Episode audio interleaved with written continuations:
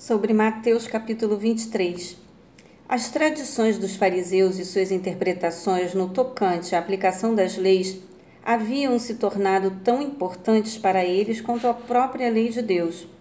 Suas leis não eram todas ruins, algumas eram benéficas.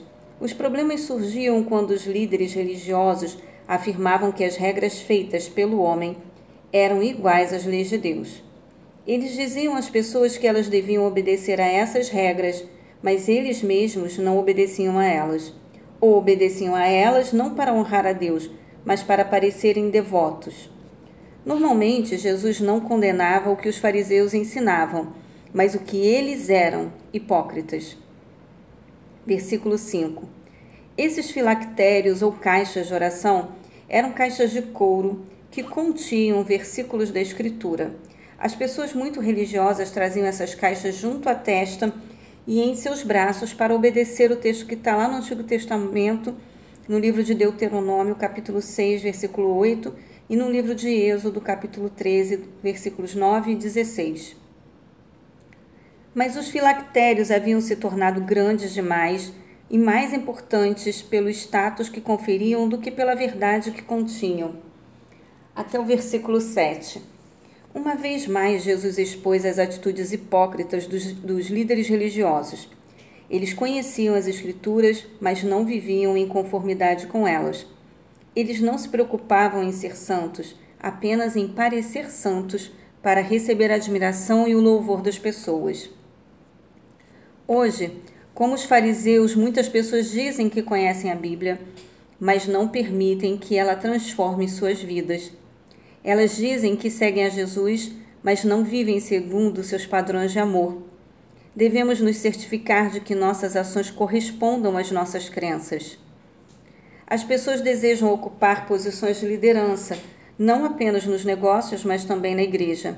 É perigoso quando o amor pela posição fica mais forte que a lealdade a Deus. Isso foi o que aconteceu aos fariseus e aos doutores da lei religiosa. Jesus condena líderes que servem a si mesmos e não aos outros. Dos versículos 11 ao 12. Jesus desafiou as normas da sociedade.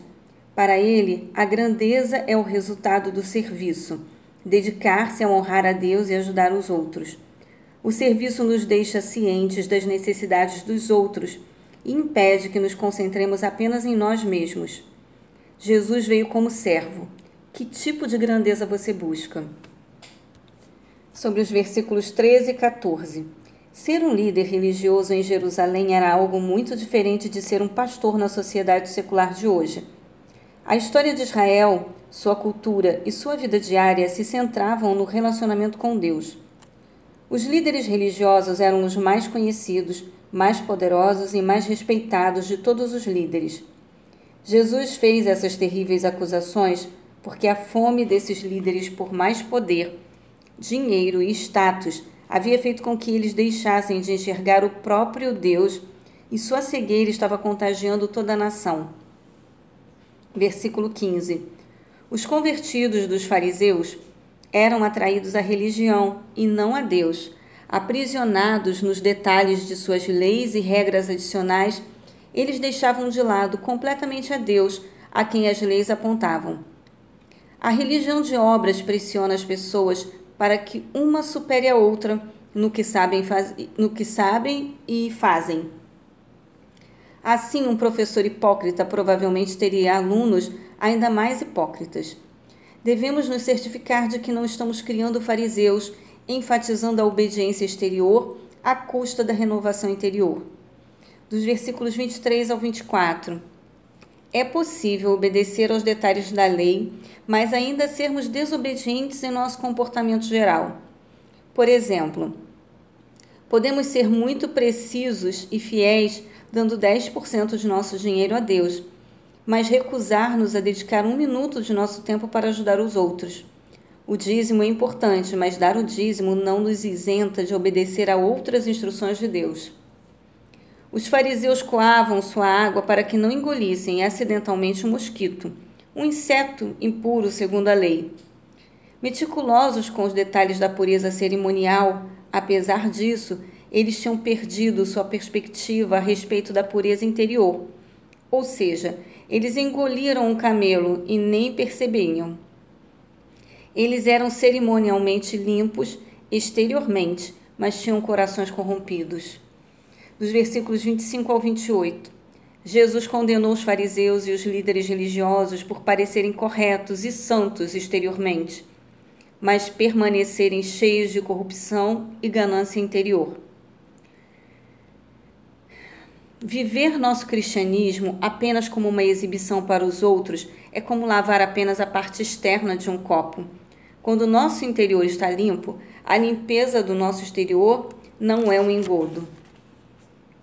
Versículos 34 ao 36. Estes profetas, sábios e escribas eram provavelmente os líderes da igreja primitiva, homens que seriam perseguidos, açoitados e mortos, assim como Jesus predisse. O povo da geração de Jesus disse que não agiria como seus pais ao matar os profetas que Deus lhes enviara. Mas estava prestes a matar o próprio Messias e seus seguidores fiéis. Desta forma, estas pessoas se tornariam culpadas de todo o derramamento de sangue dos justos ao longo dos séculos. Jesus resumiu a história do martírio do Antigo Testamento. Abel foi o primeiro mártir, está lá em Gênesis capítulo 4. Zacarias foi o último mártir mencionado na Bíblia hebraica, a qual é organizada de maneira diferente das Bíblias em português e termina em crônicas.